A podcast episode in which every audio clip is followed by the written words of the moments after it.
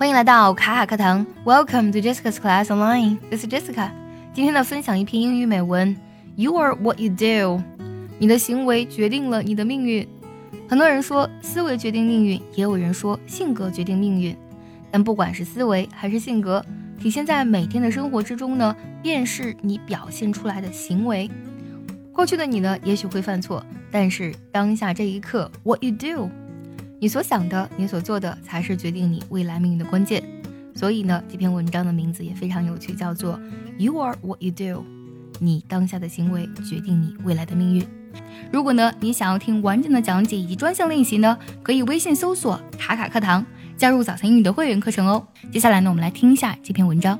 You are what you do. If the past has taught us anything, it is that every cause brings effect. Every action has a consequence.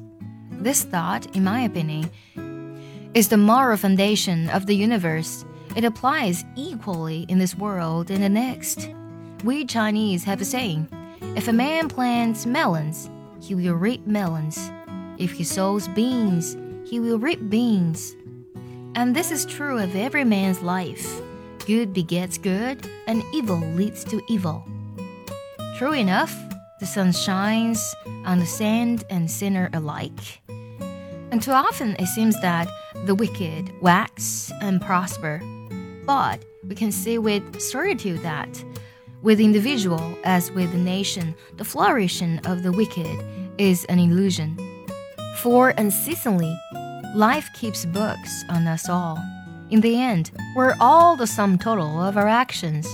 Character cannot be counterfeited, nor can it be put on and cast off as if it were a garment to meet the whim of the moment. Like the markings on wood, which are ingrained in the very heart of the tree, character requires time and nurture for growth and development. Thus, also, day by day, we write our own destiny. For inexorably, we become what we do. This, I believe, is the supreme logic and the law of life.